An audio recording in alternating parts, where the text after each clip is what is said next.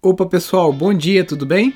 Sejam todos bem-vindas e bem-vindas à nossa live Projeto 1008, onde a gente fala sobre permacultura, agroecologia, casas ecológicas, transição da cidade para o campo, empreendimentos sustentáveis rurais e todos esses assuntos que a gente vem trabalhando há cerca de 12 anos aqui no Instituto Pindorama.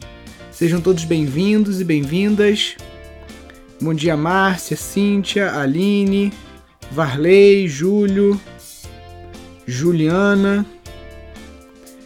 Bora chegando aí, minha gente. E aí aproveita, já clica no aviãozinho que tem aqui do lado e envia essa live, enviar, enviar, enviar, enviar, concluir. Envia para 10 amigos para a gente bombar aqui esse nosso dia de hoje aqui, tirando as dúvidas de vocês. Já tem algumas dúvidas aqui, já da caixinha de perguntas que eu deixei.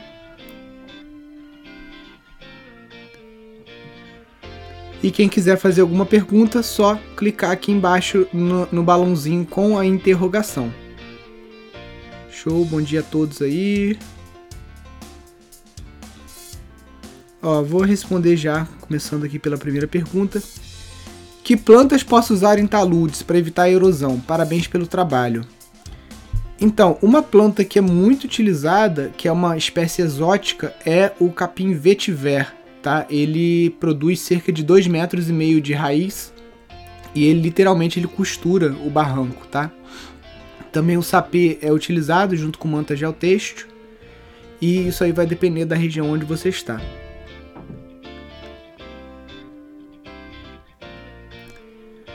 O sítio que queremos eram áreas com braquiárias. Uma ideia é arrendar parte. O que fazer com esse pasto? Então, o pasto a gente tem aí uma forma de transformar ele numa agrofloresta. Basta você seguir os princípios que a gente publicou é, ontem à noite, na, na aula 1 da jornada. É, você pega ali a partir de duas horas do vídeo, mais ou menos, e olha toda a aula de agroecologia, que o básico está ali anterior àquilo ali, se você quiser capinar e colocar um plástico de estufa grande por cima para cozinhar as sementes da braquiária, deixa 45 dias no pedaço. Aí você vem, introduz ali a sua adubação verde. Depois você bota esse plástico do lado mais 45 dias. E assim você vai fazendo como num tabuleiro de xadrez, alguns pequenos talhõezinhos, e aí você vai conseguindo acabar com essa braquiária. Vale a pena empreender na terra de outra pessoa se faz contrato de arrendamento? Juliana, podem ter vários tipos de contratos, tá? É, pode ser de arrendamento, pode ser de parceria, pode inclusive ser de sociedade, tá? Dependendo do que você vai fazer, do grau de investimento de trabalho ou do grau de investimento financeiro que você vai fazer, aí o contrato vai ser mais amarrado ou mais frouxo, né, por assim dizer. Então, bons amigos é, bons contratos fazem bons amigos, né? Tô invertendo aqui sem querer. Então é necessário sim que você faça isso é, muito bem feito, muito bem pensado, para que você não tenha nenhum problema futuro. Né? Se por acaso ocorrer alguma desavença e o empreendimento não for continuar e você tiver que sair da terra, você tem que estar tá calçada por um contrato onde existe alguma multa indenizatória, né, que você vai receber pelo menos o, o o seu trabalho, qualquer investimento em material que você faça também, tá? A gente está terminando agora de editar uma aula exatamente sobre isso que vai entrar lá no curso. Como se faz os tijolos de terra? Aqui na minha região tem muito bambu e terra vermelha. É a minha casa, como eu já mostrei aqui algumas vezes, né?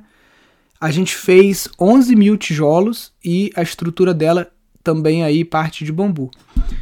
É, existem dois tipos de tijolos vermelhos, você, de tijolo de barro que você pode fazer. Esse que está aqui atrás, ele utiliza uma prensa, ele se chama tijolo de solo cimento, tá? Ele precisa dessa prensa, que você pode comprar usada no Mercado Livre ou na OLX, se você não quiser comprar uma nova. E também existe outro tipo de tijolo mais é, é, simples de você fazer, que é o tijolo de adobe, que basta você fazer numa forma de madeira tijolo de adobe tem várias vantagens sobre o tijolo de solo cimento, porque ele é um tijolo portante. Então ele consegue é, é, estruturar uma casa sem que você precise utilizar vergalhão, né? Esse tijolo aqui, ele depende de ferragem ou de bambu creto, né? Que é uma forma é, de você utilizar o bambu em substituição do ferro.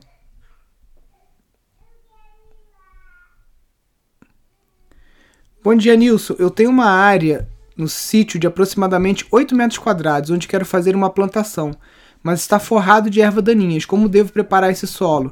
Então, Márcia, a mesma coisa que eu falei da braquiária. Capina, plástico por cima, 45 dias o plástico cozinhando raízes e sementes.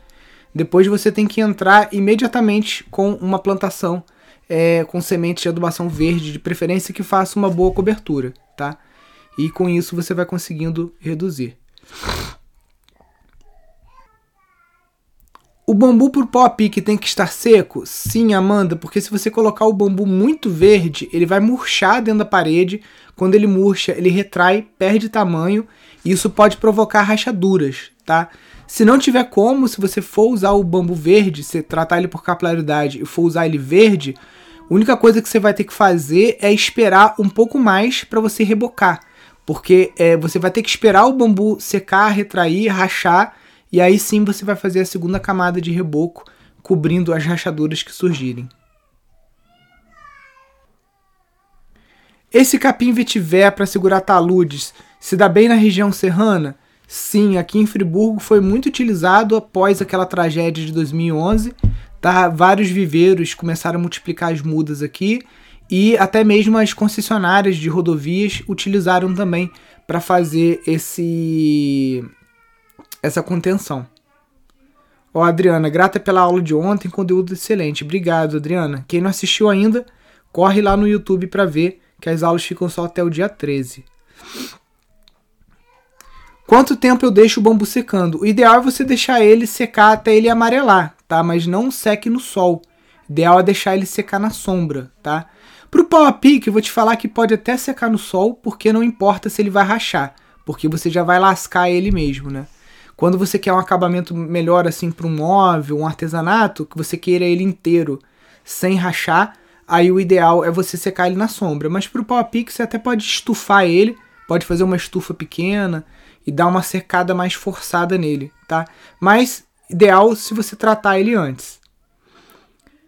Ó, Carlos Magno, aprendemos muito ontem, estaremos juntos hoje aí, né? Vamos lá. Em área que era pasto, quais culturas dão um retorno financeiro mais rápido? Então, Neila, isso depende muito da região que você tá, tá? É, vamos lá. De, é, depende do que você vai fazer, por exemplo. Eu aqui, a gente chegou a plantar meia tonelada de. colher meia tonelada de mandioca e fazer quase tudo de comida congelada. Então, para mim, não foi o retorno mais rápido, porque a mandioca aqui leva um ano e meio, só que foi um retorno multiplicado, né? Porque eu agreguei valor àquela produção que eu tinha, que se eu fosse vender em natura, seria muito menor, né? Então, é isso depende de muitos, muitos fatores, tá? Eu nunca penso em plantar algo para vender só em natura. Eu sempre penso em plantar algo que seja matéria-prima para algum produto com um valor agregado, tá? E aí você tem que ver o que, que você está disposta a esperar, né? Por exemplo, a pupunha, pode ser que leve um ano e pouco, que é o palmito. É... Enfim, tem várias coisas que talvez você tenha que esperar aí pelo menos um ano mas que vão te dar um valor agregado maior do que você simplesmente plantar, por exemplo, rabanete, que vai dar em 15 dias, né? Mas qual o valor de mercado que tem um rabanete, né? Não é muito alto. Tenho muito limão cravo e goiaba nativa. Alguma dica do que fazer para agregar valor? Então, o limão cravo, se você procurar no, no YouTube, a gente tem um outro canal chamado Festival da Sustentabilidade. E nesse canal é, a gente fez um, um, festival que a gente faz ao vivo, a gente fez ele online por conta da pandemia. E lá tem uma oficina de desinfetantes e produtos de limpeza. E lá você vai aprender como que faz um desinfetante com o limão galego, tá? O limão cravo. Dá um desinfetante de excelente qualidade. É, existe uma empresa de uns alunos nossos chamado positiva.eco.br e a empresa deles, basicamente o carro-chefe deles são é, lava-louça e lava-roupa e desinfetantes feito à base de citros, tá? é, é um processo chamado de bioenzima ou ecoenzima, que basicamente é você fermentar esse material. Já com a goiaba, né, é, o que vem na minha cabeça de imediato é uma coisa que a gente sempre fez aqui no tacho, que é a goiabada, né? Você pode fazer uma goiabada cremosa ou pode fazer uma goiabada cascão, né, que é uma coisa sempre um, um produto que tem um valor, né? Você tem uma boa goiabada artesanal, tá? Vamos lá. Bom dia, amei a aula de ontem. Parabéns pela equipe. Gostaria de saber a diferença entre meieiro e arrendador. Então, Laís, o meieiro, como o próprio nome diz, ele fica com metade da produção. Então, imagina que você tem um meieiro no sítio, você entra com a terra, o meieiro entra com o trabalho.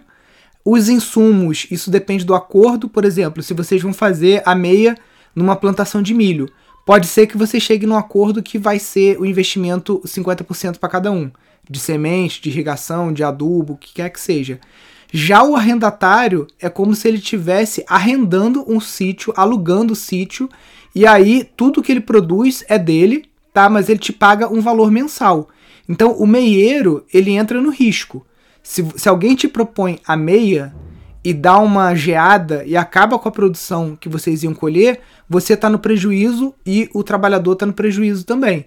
Se é um arrendatário, se o cara está alugando o teu sítio e a cultura dele não dá certo, teoricamente ele te deve o valor do aluguel. Se ele não conseguiu produzir e você quiser dar uma, uma colher de chá para ele e falar: Não, eu entendo, deu uma geada, você perdeu tudo, tudo bem. É, esse mês você não precisa pagar o aluguel. Mas aí é uma gentileza sua, porque por contrato ele precisa pagar o valor do aluguel, independente se ele conseguir explorar a terra ou não tá?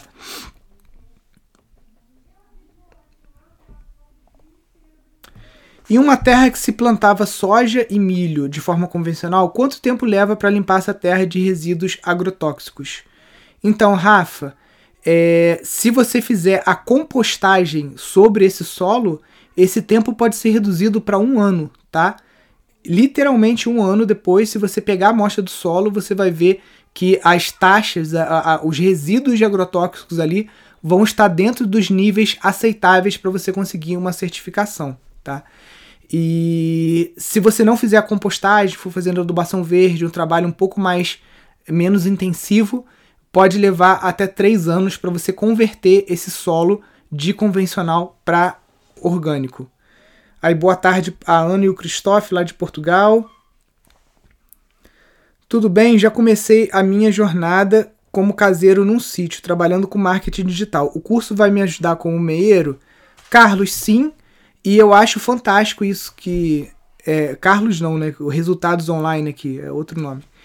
Eu acho fantástico isso que você está fazendo, porque o, o, o, o, trabalho online, né, o trabalho de home office, ele está permitindo muita gente hoje morar no sítio. Então você que trabalha com marketing digital, deve ser como afiliado vendendo cursos ou, ou, ou fazendo marketing para empresas, né? Fazendo propaganda. É, tem pessoas que trabalham com advocacia online, tem professores que estão dando aula online, porque as escolas, maioria ainda não voltou. Então, se você consegue ter um trabalho remoto, um teletrabalho, mesmo que seja só parte do seu dia, duas horas, três horas do seu dia, isso com certeza vai te ajudar muito na fase de transição, porque você tem um, uma graninha ali que é certa, né? E quando a gente está começando num sítio, muitas vezes é uma aposta. Você não tem uma grana certa, você tem um plano de negócios que, se bem feito, vai te coroar aí com uma rentabilidade, né? Mas nem sempre o seu plano vai dar certo, né? A gente sabe que no Brasil, a cada é, de cada 10 empresas que abrem, 9 vão falir até o terceiro ano. Tá? De cada 10 empresas, 9 vão abrir falência até o terceiro ano. Não existe uma estatística para sítios, tá?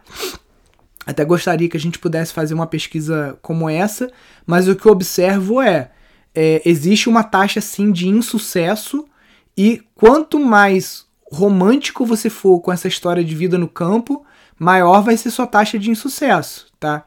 No início, que o Pindorama começou a fazer esse projeto aqui do curso de gestão de empreendimentos sustentáveis e começou a associar empreendedorismo com a permacultura, a gente foi amplamente criticado por várias escolas de permacultura, por vários colegas, falando que a gente era capitalista e tudo mais. Só que eu via os alunos dessas outras escolas de permacultura todos tendo que voltar para a cidade e tendo aí é, é, é, é, falindo, né? Porque justamente os seus mestres, os seus professores não abordaram o, o, a, essa parte de negócios, prática que você tem que ter no sítio. E isso é uma coisa muito natural para mim desde criança. Eu não consigo separar né, pra, a, a, a, as relações que, que o ser humano tem desde o início, desde antes de Cristo. Você pode ver lá há, milênios e milênios e milênios, a gente tem relações comerciais o tempo todo, né? E essas relações comerciais são benéficas. E quando a gente vai para um sítio, a gente faz essa opção, a gente tem que ter um plano de negócio e tem que ter ali um plano pessimista, realista e otimista, né? Porque pode ser que de tudo que a gente pense, 50% dê errado, mas aí se os outros 50% deram certo, consegue ter uma rentabilidade mínima ali para a gente sobreviver. Então quem pode aliar um trabalho remoto com a sua migração para o sítio ou com o seu trabalho no sítio, excelente, porque você não está abrindo mão de uma renda 100%, né? Você consegue ali manter alguma coisa ainda. Ó, Nilson, num piscar de olhos, assisti quase três horas de aula sem me sentir cansado. Eu também, gente. É... Foi engraçado que eu não vi a hora passar e eu tô muito cansado. A minha filha tá com suspeita de Covid. Ontem ela passou o dia inteiro com 39 graus de febre. Essa noite eu não dormi direito de novo, mas vou estar tá lá com vocês, torcendo para que não seja Covid. Ela teve contato com duas pessoas que testaram positivo torcendo para não ser Covid, ou se for Covid, que pelo menos os sintomas só manifestem em mim depois aí de quinta-feira, para pelo menos eu conseguir cumprir o meu compromisso com vocês de entregar todas as aulas até quinta-feira, né? E hoje vai ser mais coisa ainda, amanhã também. Até quinta-feira, se Deus quiser, a gente vai estar junto aí. Posso trabalhar com permacultura ou o espaço é muito pequeno? Estou comprando um espaço de 400 metros quadrados. Jacira, 4 mil metros, não, pô, 4 mil metros é excelente. É, eu convido vocês depois a irem no canal do YouTube procurar o caso da família Dervais, que é uma família na Califórnia que tem um terreno de 600 metros quadrados e eles praticam permacultura nesse terreno, fornecem alimentos para restaurante, tá? Em 600 metros quadrados. Obviamente, eles não trabalham só com fornecimento de alimentos para restaurante, eles também davam cursos e vivências lá que é uma das coisas que a gente ensina aqui no Pindorama, né? Você também ter vivências, cursos, outros tipos de serviços sendo praticados no seu terreno para trazer rentabilidade também. Vamos lá, perguntas. Nossa, tá, vocês estão ouvindo a, a minha filha chorar? Ela tá desesperada porque ela quer ver a prima e não pode ver a prima porque a gente tá de quarentena. Tem um sítio de 30 hectares de pastagem no Mato Grosso. Tenho 30 vacas e gostaria de viver lá. Por onde começar? Bruno, a gente já teve vaca aqui. Se você tem a vaca e você quer continuar com isso, primeira coisa que eu faria seria é, é, aprender, não sei se você já sabe, né, a fazer queijos excelentes, fazer um queijo artesanal maravilhoso. E aí eu captar alguns clientes que têm interesse nesse queijo e outros produtos derivados aí do leite. E também eu faria cursos e vivências para pessoas no final de semana que queiram participar desse processo de queijaria. Imagina que legal uma família ir no seu sítio, né, uma família de pessoas urbanas, de crianças que nunca tiveram contato com a natureza, é, ver o leite sendo tirado, poder ordenhar uma vaca, ver o queijo sendo feito, né, entender esses processos naturais, isso é uma educação ambiental que você pode estar tá fazendo aí. Então, primeira coisa que eu faria, né, quem assistiu o meu vídeo lá, como transformar um sítio abandonado num empreendimento sustentável, eu falo para você começar com o que você tem, né? E começar com o que você tem, você tem 30 vacas, cara, você tem muito esterco que você pode estar tá coletando esse esterco. E já dá uma boa produção de biogás também. Com biogás, você pode fazer uma série de coisas, por exemplo, o Heraldo e a Mariana aqui do El Nagual, eles canalizam o biogás para o ateliê, aonde eles derretem parafina e cera de abelha para estar tá fazendo lá velas artesanais. Eles fazem aquele paninho também, que é um pano de algodão com cera de abelha, que você usa para lacrar pote, substituindo aquele plástico de PVC, aquele filme de PVC né? Então tem várias coisas que você pode estar tá, é, fazendo com esse gás gerado por essas vacas, né? É, gerar, geração de energia não, é, é, não vale tanta pena. Aí só se você tivesse mais animais, porque para geração de energia você vai investir aí uns 100 mil reais num gerador, né? É, é, moto gerador a gás, e só valeria a pena mesmo se você tivesse uma, uma um volume maior aí de biomassa para o biodigestor, tá? Esse esterco também você pode compostar ele com o próprio capim que você tem e vender um composto, tá? Composto com já já prontinho, peneirado, tá? Então eu começaria por aí e é, observaria quais são as outras aptidões da terra. Talvez colocaria aí, se você está numa área mais turística ou que tem outros atrativos também, tem algum circuito, pensaria em construir pelo menos um ou dois chalés para aluguel. Isso ajuda muito, muito, muito mesmo. Tanto que entrou para o hall né, o governo federal reconhece a, a, o ecoturismo, a hospedagem em sítios como uma prática da agricultura familiar. Tá? Precisamos contratar um casal de caseiro. Existe uma empresa para esse tipo de contratação? Então, existe a nossa rede Pindorama, tá? Eu comecei pirando nisso aqui falando assim, cara, será que isso aqui vai ser um Uber, Uber de caseiros, né? Mas é muito mais do que isso, é uma rede colaborativa. Hoje a gente vai ver mais sobre isso. Mas você pode vir aqui no banco de talentos,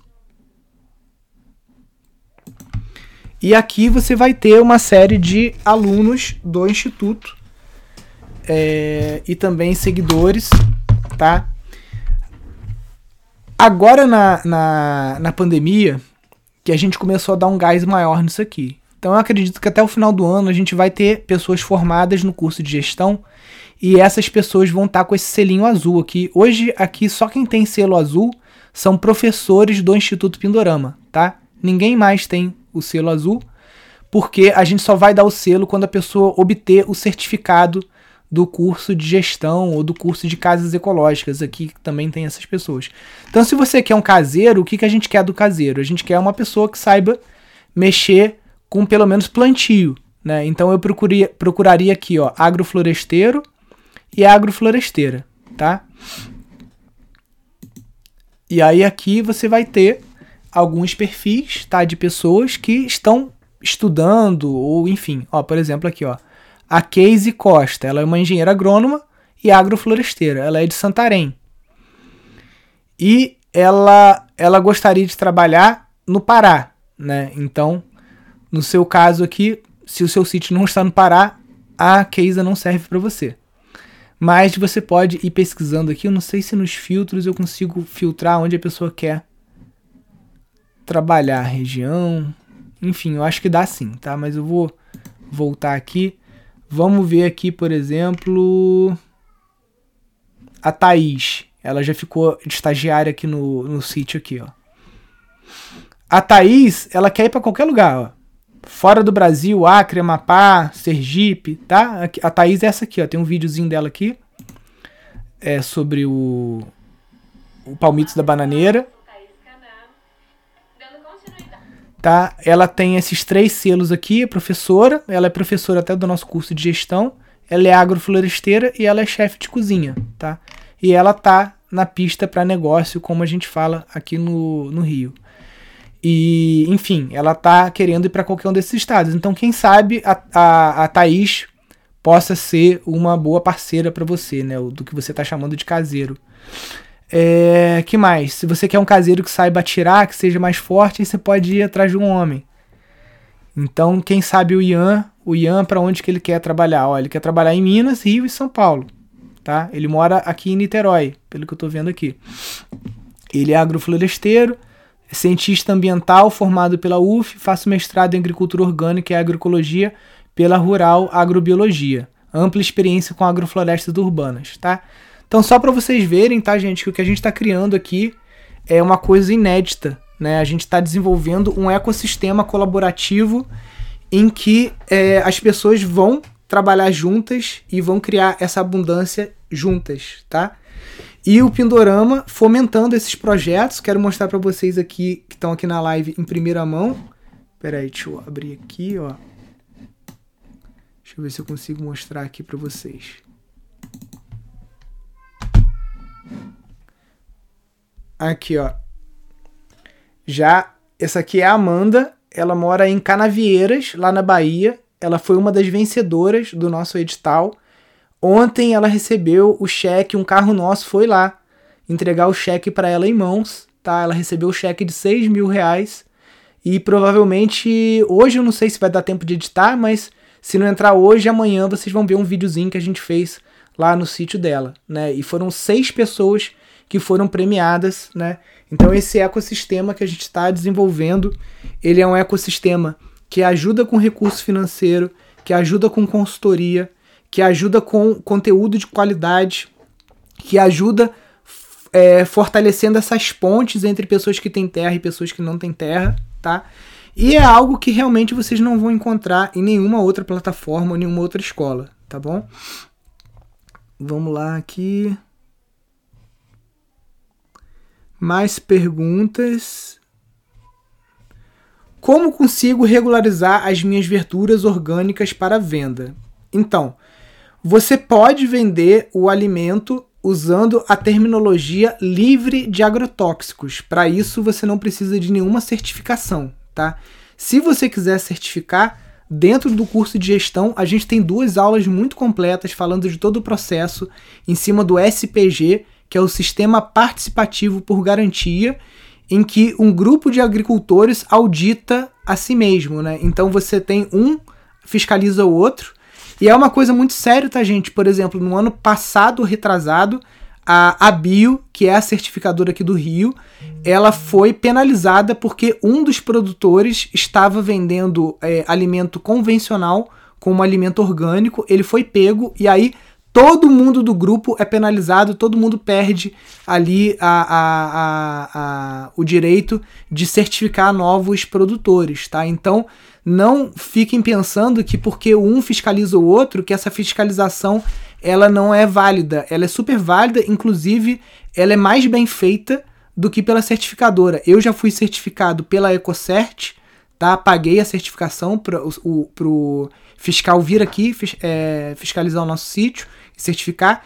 E já fui também certificado, é, entrei no processo de certificação pela SPG. Eu vou te falar que pelo SPG a gente foi muito mais fiscalizado e, e acompanhado do que pela certificadora, tá? Então você tem esses dois caminhos a fazer: contratar uma certificação que vai custar aí, em média de 2 a 6 mil reais, depende de onde você tá, porque o, o, o, fiscal ele cobra é, um X reais por quilômetro deslocado. Né? Então, se você está muito longe do órgão certificador, você vai pagar uma nota aí só de deslocamento. E se tem algum grupo de SPG na sua região, com certeza vai ser muito mais barato. Mas você não precisa certificar se você não usar o nome orgânico e falar que é livre de agrotóxicos. A área mínima para cultivo de flores tropicais de corte depois das estufas, sou botânico. Ricardo, Depende muito. A gente aqui tinha uma estufa de 400 metros quadrados aonde a gente produzia antúrios, tá? Meu pai tem floricultura até hoje. Hoje ele não trabalha mais nessa floricultura, ele arrendou, mas ele vendia não só aqui pro, diretamente para o cliente, né, que é o, o, melhor possível, porque você vai ter mais valor agregado, e é, ele vendia também para o CADEG, né, onde outras floriculturas compravam aquilo ali através de um atravessador. E além do, do Antúrio, que realmente precisava de uma área coberta, e nem era uma estufa complicada, era uma estufa só de sombrite, né, com arame esticado. Também ele tem uma área de estrelitza, tá? E tem uma área de gloriosa, que é um tipo de lírio. Todas essas plantas não precisam de veneno, são plantas muito rústicas que se adaptam muito bem aqui no, no nosso sítio. Também as helicônias também, tá? Já teve aqui plantio de rosas, né? E, e essas eram com veneno. Eu, quando vim morar aqui no sítio, eu encontrei na casa do meu avô vários vidros de veneno gigante, assim, daqueles. Bem, parece até coisa de poção alquimista, assim, antigo, né? Porque eram vidros aí da década de 40, 50 é, com a etiqueta da Bayer e com a caveirinha lá. Né? Então o meu avô ele usava veneno aqui no sítio, apesar de praticar permacultura, fazer adubação verde, produzir a própria energia, várias coisas. Eu acredito também, né, e pelo que a gente estuda, em 1942, é, é, essa época que eles estavam aqui, as pessoas usavam DDT no cabelo para matar piolho. Então não se sabia ainda que o agrotóxico fazia tão mal, né? Tinha lá a caveira, mas é, enfim, né? O pessoal aplicava lá aquele jeito, botava um pano na cara e fazia o que dava. Não se sabia que era tão ruim como hoje a gente já sabe que é altamente cancerígeno e uma série de problemas, né? Então essa área mínima vai depender do que você quer. Por exemplo, se você vai vender mudas, mudas é o que você mais ganha dinheiro. É, flor de corte se você vai vender isso direto para o consumidor final, você não precisa de uma estufa tão grande. Se você vai fornecer para floriculturas, eu já diria aí que você precisaria de pelo menos uns 400 a 600 metros quadrados de área coberta aí com sombrite ou com plástico. Cobertura de solo pode atrair serpentes? Então, eu, todas as vezes que eu vi é, cobra aqui no sítio, foi na estrada de chão ela justamente esticada pegando sol, e no pasto de braquiária recém-roçado. Foram as poucas ve vezes que eu vi serpente, tá?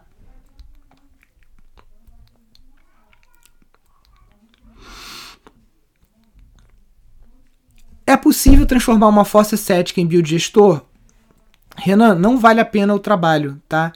É, vai dar muito mais trabalho, porque você vai ter que é, retirar todo o material de dentro dela, vai ter que fazer uma impermeabilização interna, então não vale a pena. O que eu faria é antes da fossa biodi antes da fossa cética, você fazer um estágio anterior à fossa.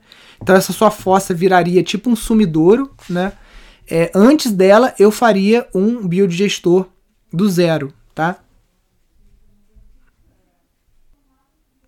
Como encontrar cultivadores de orgânicos para o sistema de arrendamento? Então, eu buscaria lá na rede Pindorama, tá? Procuraria ali as pessoas que estão com a etiqueta de agrofloresteiro, agrofloresteira, porque são pessoas que estão praticando a agroecologia. Como eu falei na aula de ontem, a agroecologia ela é um degrau a mais do que o orgânico. Ela é melhor do que o orgânico. O orgânico, ele ainda detona o solo, tá? O orgânico detona o solo e o orgânico não é sustentável no longo prazo. Então, se você buscar o agroecológico, vai ser muito melhor para você aí no, no, no, no curto, médio e longo prazo. Ó, sou Marcos Greco, produtor de tomates orgânicos em estufas. Eu vi alguns plantios em Patido Alferes. Estou repensando o modelo de negócio e gostaria de saber sua opinião sobre o que produzir em 2 hectares de estufa.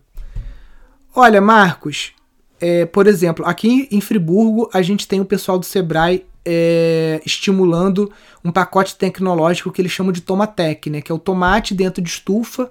Esse tomate é ensacado, né? E é, a, a produtora principal que eu conheço, o que ela faz é ela agrega valor ao tomate. Ela vende molho de tomate em pote, tá? É, na nossa, no nosso curso de gestão de empreendimentos sustentáveis, você tem uma aula com uma engenheira de alimentos que ensina todo o passo a passo para você ter uma estufa, uma, desculpa, uma cozinha, né, é, seguir todos os protocolos de segurança alimentar para você poder produzir esse molho de tomate e aí você multiplicar os seus ganhos, tá? Então eu não sei, eu, eu, eu entendo que você quer fazer, você quer talvez diversificar, né? Então além do tomate, você colocar outras coisas, né? Tem outros produtos que têm um valor é, comercial muito bom, como por exemplo o pimentão orgânico. Ele é vendido aí aos seus 14 a 18 reais o quilo, tá? O pimentão vermelho e o pimentão amarelo. Então tem várias coisas que você pode estar tá aproveitando aí essa estufa. Eu trabalharia fazendo uma pequena cozinha, tá? Eu produziria berinjelas para fazer uma caponata, berinjela, pimentão, tomate. É... e eu me especializaria em fazer molhos, tá? Você pode, junto com o seu tomate aí, arrumar alguém que produza goiabada orgânico, comprar, fazer um ketchup de goiabada, e aí eu faria uma linha de molhos especiais, tá? Tem uns amigos aqui em Friburgo, deixa eu mostrar aqui é, o site, o Instagram deles. Eles mudaram para o sítio. Deixa eu ver aqui, peraí. É, mistura fina conservas. Gente, imagem é tudo, né? E é, tem um cara do, do, do marketing e do design aí no, no que estava assistindo aqui, né? Então você fazer um produto com uma boa identidade visual, com um rótulo bonitinho, aqui ó, mistura fina. A Marta, eles fazem tudo lá, eles têm estufa de morango, estufa de berinjela e olha aqui os molhos especiais, ó. Aqui ó. Esse aqui é um molho de abacaxi com pimenta. Esse aqui é um molho barbecue de goiab goiabada picante. É, eles têm aqui molho de pimenta. Deixa eu ver. Aqui, ó, eles têm um ketchup de morango, tá? Olha as embalagens. Aí, ó, o cara do marketing aí ofereceu o trabalho dele para fazer bons rótulos, tá? E a gente tem vários outros alunos também que tem é, desenvolveram e você pode para validar essa linha de produtos você não precisa é, investir numa cozinha industrial logo de cara. Você pode fazer isso na cozinha da sua casa, desde que você siga os protocolos e as boas práticas de segurança alimentar que estão lá dentro do curso. E aí você valida essa linha de produtos. A mistura fina hoje fornece para vários, praticamente qualquer supermercado aqui de Friburgo que você entra tem produtos deles. É, eles é, forneciam para o Rio também, para o grupo Pão de Açúcar, para mercados grandes. Aí depende do tamanho do negócio que você quer fazer, né? Eles cresceram muito, tá? chegaram num, num tamanho que estava incomodando eles, que eles cresceram demais. E aí, quando você cresce, você começa a ter que se endividar, comprar máquina de fechar pote no BNDES e, e financiar a máquina e financiar a expansão da tua cozinha. Então, é, como a gente diz, né, o, o, segredo é ser pequeno. Enquanto você continua pequeno, você não precisa de funcionário, você dá conta de fazer as coisas com a sua família e é, você crescer demais, muitas vezes é, você vai faturar mais, mas não quer dizer que você vai lucrar mais, porque aí você tem vários encargos para pagar, vários tributos, né? Então tem que pesar isso, tá? Então eu faria isso, eu investiria em é, eu investiria em produzir, além do tomate, berinjela, pimentão e outras coisas e lançaria aí a minha linha de molhos, tá? É, o Tomatec em larga escala não é muito prático, né? Principalmente por trabalhar com o, o, o, tomate ensacado, né? É uma produção pequena, mas é isso, cara. Dois hectares de estufa, cara, eu, eu, eu, eu, eu tentaria até baunilha, tá? Baunilha, ela demora um pouquinho para sair, mas a fava de baunilha também tem um valor comercial bom. Você poderia também estar tá fazendo extrato de baunilha. Eu daria uma boa diversificada, né? Mas não tanto que eu não tivesse uma quantidade. Porque se você pulverizar demais dentro dessas estufas, você não vai ter quantidade suficiente de matéria-prima para você fazer, por exemplo, um bom lote de caponata ou um bom lote de ketchup, alguma coisa assim. Então pensa em dois, três produtos e, por exemplo, é, deixa eu te mostrar outro exemplo aqui sensacional, tá? Que é da Clarissa. A gente chamou ela também para dar palestra. Eu vou ver até se eu vou botar um bônus para vocês aí que entrarem no curso de gestão. Punks Brasil, ela trabalha só com plantas alimentícias não convencional. Um dos melhores molhos barbecue que eu comi na minha vida foi o molho que ela fez e é um molho feito com jabuticaba, tá? Então ela tem caponata feita com mangará, que é o coração da bananeira. Tá aqui, ó. Ela desenvolveu uma linha de produtos. Então o que você pode fazer, Marcos, é trabalhar com punks da sua região, coração de bananeira, várias coisas aqui que ela trabalha. Você pode ver no site dela.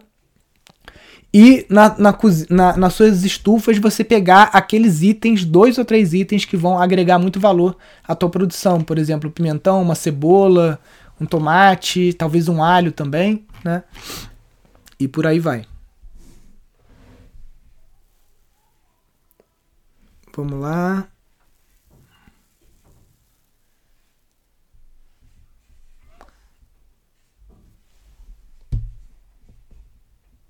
Você tem exemplos para floresta com araucária? Então, aqui no sítio a gente tem uma linha de araucárias, né? Daqui onde eu tô não dá para ver, senão eu até mostrava para vocês. E a gente coleta o pinhão e tem um sítio aqui na região que eles têm um circuito de arvorismo nas araucárias. Então eles fizeram umas pontes, tá? Com cabo de aço e é, eles exploram lá a questão do ecoturismo. Então pinhão e ecoturismo e quando cai, né? Quem, quem tem muita araucária sabe que, como ela tem a copa muito alta, né? Ela tomba. E a gente tá ontem e hoje com um rapaz aqui que tombou uma araucária com o vento. Ele tá tirando várias pranchas dela com a motosserra, porque a madeira é linda, né? Você não pode comercializar essa madeira, ela tem que ser usada dentro do próprio sítio, obviamente. Mas mesmo assim é um outro aproveitamento. Existe uma apresentação das estações sementes nos moldes do encontro com alunos de quinta? Fabiano, vou acatar a sua sugestão e vou ver se eu consigo trazer né, alguns desses alunos da Estação Semente para fazer um, uma, uma live especial com todos eles. A gente se encontra aí praticamente uma vez por semana, uma vez a cada 15 dias, numa mentoria que a gente dá para eles lá no Zoom, tá? E se você quiser encontrá-los, eles são os primeiros aqui na rede Pindorama. Então, quando você clica aqui em Terras e Sítios, os primeiros sítios que aparecem com esse selo azul é, são os, as estações sementes, que são sítios de alunos, pessoas como vocês, só que são pessoas que é, são alunas do curso pago, né, do curso de gestão, e elas foram é, escolhidas dentro de um edital que a gente é, lança aí. É, a gente lançou o primeiro em 2016, depois ficou quatro anos sem lançar. Lançamos ano passado, talvez ano que vem a gente abra de novo. Então essas pessoas aqui que tem o selo azul são pessoas como vocês que têm um sítio, que estão recebendo a mentoria do Instituto Pindorama e estão fazendo o curso de gestão. E nesses sítios a gente organiza cursos, tá? Por exemplo, aqui no Instituto Aflorar já teve curso de agrofloresta, agora ela está com outros cursos lá para rodar agora no segundo semestre, curso de bioconstrução, uma série de coisas, vivências, né? Então aqui, ó, essa é a página deles no Instagram. Ó, vai rolar um próximo curso aqui, dia 20, 21 e 22 de agosto, lá. Então, os cursos presenciais hoje em dia, eles estão acontecendo só nas estações sementes, tá? A gente não tá mais fazendo curso presencial aqui na sede do Pindorama por enquanto. Mais para frente a gente vai voltar, mas por hora a gente está priorizando auxiliar o crescimento das estações sementes e em contrapartida, a gente usar o nosso tempo aqui para focar no online, que a gente consegue é, alcançar mais pessoas. Amei a live de ontem, não conhecia vocês, herdei um sítio do meu pai e estou completamente perdida. Vocês já começaram a me dar uma luz, gratidão.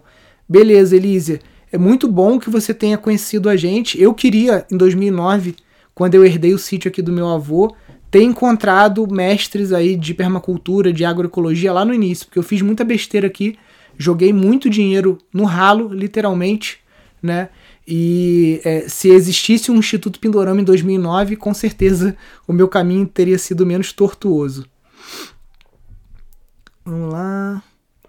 De onde vem o barro que vocês usam para as construções? Ana, esse barro aqui veio de um vizinho, tá? Que ele estava cortando um barranco e ele precisava de local para colocar esse material. É, se você ligar para as empresas de terraplanagem, muitas delas têm um problema porque alguma pessoa vai construir uma casa e ela corta o barranco e não tem aonde depositar aquele material. Então, se você ligar para duas, três empresas e falar: olha só, aquele barro vermelho, assim, que é mais para pau a pique, eu aceito aterro limpo. Então, se você tiver aí cortando algum talude, eu pago o diesel do seu caminhão para você trazer ele aqui para mim. Você vai pagar aí 60, 80 reais no máximo e eles levam o barro para você, tá? Quando é uma coisa pequena, um reboco, alguma coisa assim menor, a gente raspa o barranco aqui do sítio mesmo. Elisa, eu quero fazer os cursos de vocês. Olha, Elisiane, desculpa, eu acho que falei seu nome errado. É, você vai gostar muito, é o melhor investimento que você pode fazer, tá? E você tem acesso ao curso todo de imediato. Você tem sete dias para avaliar o conteúdo, para ver se faz sentido para você. Se não fizer sentido, você pode solicitar o reembolso. E você tem acesso vitalício ao curso, tá? A gente aproveita, porque por enquanto o Pindorama ainda está dando essa colher de chá que todo mundo que entra no curso ganha acesso vitalício. Então você vai ver lá que já tem muita aula. E a gente está com uma série de aulas novas para gravar, que eu vou explicar para vocês aí na, durante a jornada, e mais aulas que a gente vai gravando que vem e depois, e todas as aulas novas que a gente gravar, modelos de negócio, vocês vão ter acesso de graça, tá? Mas isso é só por agora. Porque talvez daqui a 4, 5 anos, ou talvez até antes disso, a gente vá cobrar por ano, tá? Vai cobrar o acesso anual. Então você tem um ano para assistir, não conseguiu assistir ou quer renovar, quer continuar assistindo, vai pagar anuidade. Então aproveitem porque agora realmente está uma barganha o que vocês recebem ali de conteúdo pelo valor que é, tá? Vamos lá, mais perguntas. Tem uma terra em Cunha, São Paulo. Sabe algo sobre a região? Ainda estou sem saber o que fazer direito. Cunha é a terra dos lavandários, não é? Ali perto de Paraty, daquela região. Tem muita gente ali também que está trabalhando com apicultura. É um pessoal que você tem que procurar, que está perto de você aí, que são grandes mestres, é o seu Zé Ferreira e o filho dele, o Jorge Ferreira, tá? Seu Zé Ferreira, a gente já trouxe ele aqui no Pindorama para dar é, curso de agrofloresta e o filho dele, o Jorge Ferreira, é especialista em punks, plantas alimentícias não convencionais, também é especialista em apicultura. Então são duas pessoas que estão muito próximas a você aí, que vale a pena você buscar o contato deles e tentar participar de algo presencial com eles, tá? É, obviamente também é, o, o, eles são muito focados em agroecologia, né? Então o nosso curso ele vai complementar todo o conhecimento que você conseguir aí presencial com o Jorge e com o Zé né? Porque o nosso curso aborda uma série de outras coisas que os cursos do, dos dois ali não abordam. Adorei o seu trabalho. O que dá retorno rápido para um sítio pequeno? Patrícia, eu, eu, eu diria que você teria que escolher pelo menos quatro. É, quatro modelos de negócio para você trabalhar. Dois de produtos com alto valor agregado tá? E, é, desculpa que eu estava lendo aqui, que estava passando. E dois serviços, tá? Hoje, uma coisa que dá muito dinheiro rápido são as visitas ecopedagógicas, tá? Que a gente vai falar muito disso na aula 4 da jornada, tá? Mas resumindo, para não te deixar aqui no vácuo, é você é, desenvolver um circuito que você vai conduzir crianças, jovens e até universitários explicando o que é a permacultura, o que é a agroecologia, o que são casas ecológicas e você cobra a visita para isso, tá? A gente já conseguiu aqui com uma semana de trabalho é, faturar 10 mil reais com visita ecopedagógica. Por isso que eu fiquei brincando ontem lá que uma dica paga o curso, porque uma visita. Eu vou dar o um exemplo aqui do Elge e da Aline lá do Instituto IPES. Deixa eu entrar aqui no, no site deles aqui. Eles entraram no curso, né? O Elge ia criar tilápia lá no sítio dele, nesse açude aqui, tá? Ele ia criar tilápia aqui e era o único modelo de negócio que ele estava pensando era isso e um viveiro de mudas, tá? E aí ele entrou pro curso, abriu a cabeça dele, ele foi um dos escolhidos para ser nossa estação semente, tá lá em Conceição do Mato Dentro, tá? E eu fiquei batendo na tecla com ele, falei, cara, visita ecopedagógica, educação ambiental, registra um instituto de permacultura aí, porque menos de, de R$ 1.500 você registra uma associação sem fins lucrativos. E a live dele tá aqui, no, tá lá no YouTube, se vocês quiserem assistir, tá? Você vai ver que a cara dele muda durante a live, vai mudando, porque eu vou dando as ideias, vou falando com ele, e eu mudo totalmente o rumo do que ele ia fazer no sítio dele, tá? E aí o que que resultou isso? Ele fechou um contrato com a prefeitura para receber duas escolas por semana lá para aprender sobre educação ambiental e ele fechou um contrato com a mineradora que vai comprar as mudas dele para fazer compensação ambiental e também vai apoiar projetos ambientais que ele vai fazer na região. Ué, Nils, o que, que é isso? É, se você tem um sítio pequeno, você pode ser uma estação de permacultura e você pode ter foco em educação ambiental. Isso vai te trazer muito retorno, né? É, lógico, a, a, a, gente também tem que trabalhar com produtos. Então você tem que ver, por exemplo, eu aqui estou em altitude. O, um dos primeiros dois produtos que eu comecei de cara aqui foi o mirtilo e foi o cogumelo shiitake, tá? Que são coisas que eu consigo agregar muito valor. Então você tem que ver o que, que você consegue fazer aí de produto de acordo com o teu clima e também o, a visita ecopedagógica é o que tem menor investimento, tá? Porque são coisas simples, cara. É, é, é, uma composteira, é uma, uma espiral de ervas que você vai fazer. São coisas assim bem simples. Vou te falar, aqui tá o, o a Sandra e o Manuel. O Manuel e a Sandra, eles são alunos do nosso curso de gestão, eles não têm terra, não têm dinheiro para comprar terra, e eles encontraram o Elge e a Aline, tá? E foram morar lá no sítio, participando do projeto lá como parceiros. Inclusive, eles compõem a diretoria dessa associação que foi constituída lá na junta comercial, tá? Então, é, e esses documentos todos estão lá na área de membros dos alunos, lá, lá tem os documentos que vocês precisam para estar tá, é, fazendo uma associação. E já foi um, um caso de sucesso aqui do nosso Tinder permacultural, tá?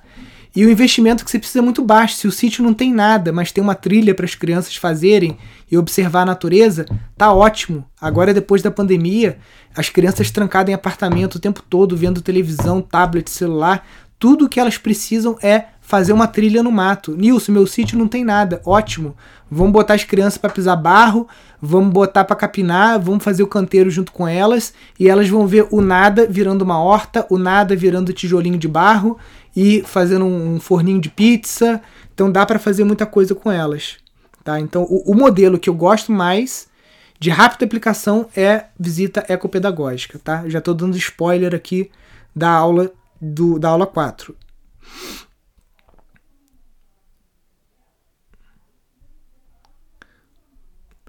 O que poderia ser cultivado entre as árvores de Mata Atlântica? Aqui a gente tem as toras de cogumelo shiitake, a gente também coloca as nossas caixas de abelha, porque elas gostam dessa área um pouco mais fresca, né? Sempre virada, a caixa virada para o norte. E também a gente tem um extrativismo né, do, do açaí Jussara. Então você pode estar tá cultivando o açaí Jussara porque ele precisa de sombra, tá? E o açaí, a gente também tem, ó.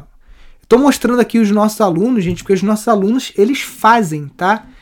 Uma vez que você entra no curso, você bota para arrebentar e bota a coisa para acontecer. Vou mostrar aqui para vocês o pessoal do São José do Matutu.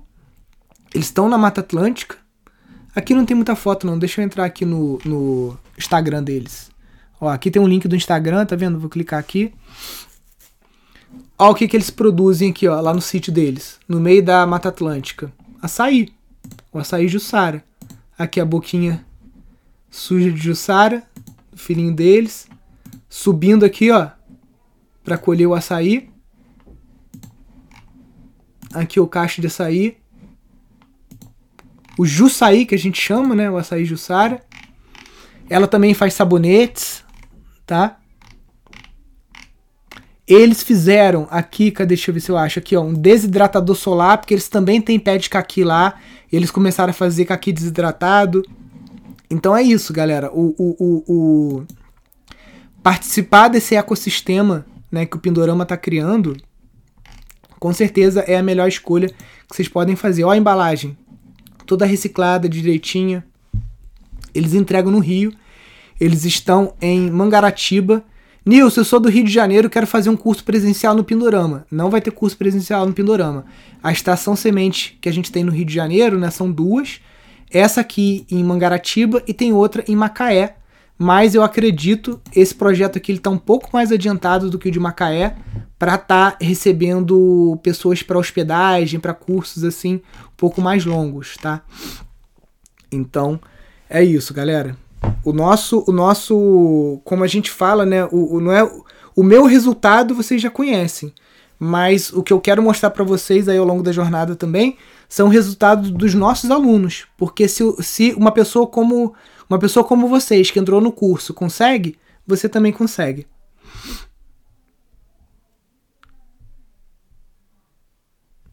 Sítio em Antonina, litoral do Paraná, teria alguma dica do que daria para plantar nessa região? Então, Amanda, é, litoral, provavelmente você tem picos de calor aí que já você não vai conseguir o cogumelo shiitake. Pode ser que você consiga outros tipos de cogumelo. Se você está no litoral, para mim, eu não conheço Antonina, mas deve ser uma área turística. Então, quem sabe o seu carro-chefe não vai ser plantação. Seu carro-chefe pode ser Airbnb, ecoturismo, pode ser algum tipo de restaurante que você faça também, ou entrega de comida congelada, como a gente já fez, é, aqui direto aqui do sítio. E, enfim, Observe e interaja. O que, que os produtores da sua região estão plantando? Né? Eu não conheço o Brasil todo. Já fui no Paraná, já fui em Santa Catarina, já fui lá em Timbó, Pomerode, acho que foi o mais longe que eu fui. Mas você tem que observar e interagir. O que, que, tá, o que, que os produtores orgânicos da sua região estão plantando? Qual é o carro-chefe deles? Então, é uma pergunta que você mesmo vai encontrar a resposta por aí. Lá.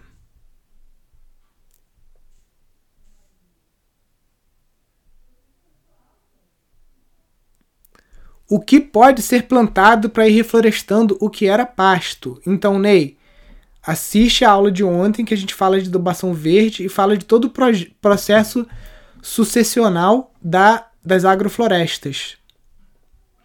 E aí, mais uma vez, mesma coisa que eu falei aqui para Amanda. Vai numa floresta na sua região e observa o que, que compõe essa floresta. Aqui eu tô de frente para ela. Eu tô vendo ali fedegoso, tô vendo embaúba prateada, tô vendo jacatirão, tô vendo ipê, tô vendo maricá, tô vendo quaresmeira, tô vendo candeia. Então, é, por exemplo, o, o, o, o que eu usaria para recompor uma mata aqui seria o que está aqui na frente da minha. Deixa eu ver se dá para vocês verem aqui, ó. Tá vendo ali a mata? Então eu observo e outra coisa que eu posso fazer também é começar a andar naquela mata e ver, olha, o fedegoso, ele dá vagem tal época do ano. Deixa eu coletar aquelas sementes do fedegoso para eu fazer muda. O guapuruvu dá semente tal época do ano. Então, conforme você mapeia isso, você mesmo produz as suas mudas de nativa, né? Você reduz o custo, porque se você tivesse que comprar essas mudas seria muito caro. Você, é, você vai ter as suas matrizes, né? Registradas, você pode georreferenciar as suas matrizes. Hoje em dia, até com, com um celular, simples, você consegue já referenciar essas árvores e conseguir depois ir fazendo seu próprio viveiro. Ó, o pessoal de Timbó aí, cidadezinha muito bonitinha, Timbó e Pomerode. É possível conciliar agrofloresta numa área de mata nativa? Então, Rui, é, você tem que ver no seu CAR, Cadastro Ambiental Rural, se nessa área que hoje tem uma mata e que você vai colocar agrofloresta, se ela é uma área consolidada que você colocou como área produtiva, tá? Porque se for APP, você não vai poder fazer muita coisa. Agora, se é uma área que é uma capoeira, que você tem árvores ali que na altura, né, DAP igual a 15, diâmetro na altura do peito igual a 15 centímetros, você pode suprimir, entendeu? Mas você tem que ver o que está no seu CAR e sempre consulte o órgão ambiental da sua região para você não levar multas, tá? A gente fala isso com os nossos alunos, vira e mexe alguém aqui, putz, é verdade, acabei tomando uma multa de bobeira, né? Então consulte o órgão ambiental, às vezes é um dia que você vai perder, vai ter que ir lá no INEA, no IBAMA, mas aí você leva o seu CAR, mostra para ele, fala o que você quer fazer, fala que você é da agroecologia e tudo mais, certamente eles vão te auxiliar a fazer a coisa certa.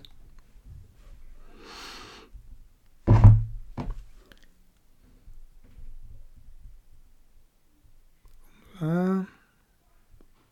Sou de Pernambuco. Como faço para fazer o curso presencial? Manuela, mais perto de você aí que tá é Rio Grande do Norte. Né? Na Bahia a gente tem também Estação Semente, mas a gente fez vários cursos lá em 2016, 2017 depois disso, a Iana teve lá gêmeos e aí ela não conseguiu se reestruturar de novo para estar tá reabrindo o sítio para vivências, tá? Porque criar dois meninos não é mole. Então, quem está mais perto de você por hora é o Instituto Aflorar, tá? É... E esse ano a gente vai ter vivência de bioconstrução lá, vai ter de agrofloresta também. São as duas que estão no radar aí para esse ano.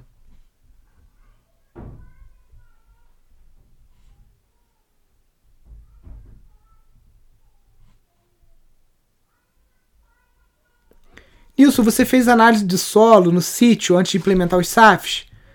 Manduca, eu fiz e é, o mais engraçado né, é que eu, eu, eu encontrei lá na floricultura do meu pai uma pasta com as análises de solo da época do meu avô.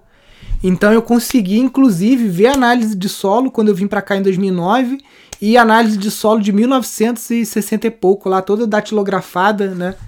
E consegui cruzar ver ali a quantidade de alumínio no solo, ver o pH, várias coisas. Então, super recomendo. Não é uma coisa cara. Às vezes você consegue até de graça na sua região, tá? Então invista aí em fazer análise de solo, porque vai ajudar muito vocês aí a até a entender quais tipos de planta você coloca, que tem plantas que ajudam a regular solo ácido, é, tem plantas que vão trazer algum tipo de mineral que está faltando ali. Existe estação semente no sul de Minas? Leda, eu vou te ensinar como que você descobre as estações sementes, tá? Porque senão todo mundo fica perguntando: tem estação semente em Timbó? Tem estação semente não sei onde? Você vai clicar aqui embaixo. Não sei se você está vendo. Aqui, ó, tem um botãozinho escrito ver o mapa. Você clica aqui, aí você vai onde você quer. Ó, Minas.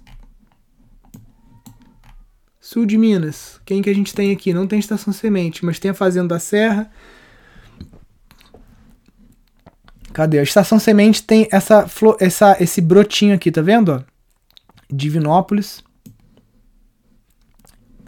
Minas tem muito sítio de alunos, tá? Tem aqui em Juiz de Fora, aqui Marraras. E tem aqui em Divinópolis, tá? Conceição do Mato Dentro, cadê? Tá aqui, ó. Não, tem Araxá também, tava esquecendo lá do, do, do Aelton. Tem também aqui Araxá. Minas tem quatro estações semente, porque Minas, eu acho que deve caber uns três países da Europa aqui dentro, né? Minas é muito grande, então tem estações espalhadas lá para que você não precise viajar muito para participar de alguma vivência ou ter um centro de referência em permacultura perto de você. Pessoal, estamos chegando aqui no final de mais uma live aqui do projeto 1008. Essa live fica gravada aqui no IGTV, também fica disponível no seu programa favorito de podcast. Também jogo lá no YouTube, tá bom? E hoje à noite, às 18 horas, a gente tem a aula 2 da jornada. Espero encontrar todos vocês lá. Lembrem-se de convidar os seus amigos para participar dessa jornada. Ainda está no início.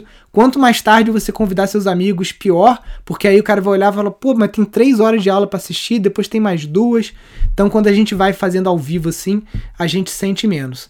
Aproveita então, galera, as dúvidas que não foram respondidas aqui, você pode deixar na caixinha de perguntas que está aberta aqui no Instagram, que eu vou tentando responder aí ao longo do dia, tá bom, pessoal? Fiquem com Deus, um grande abraço, valeu, até mais, tchau!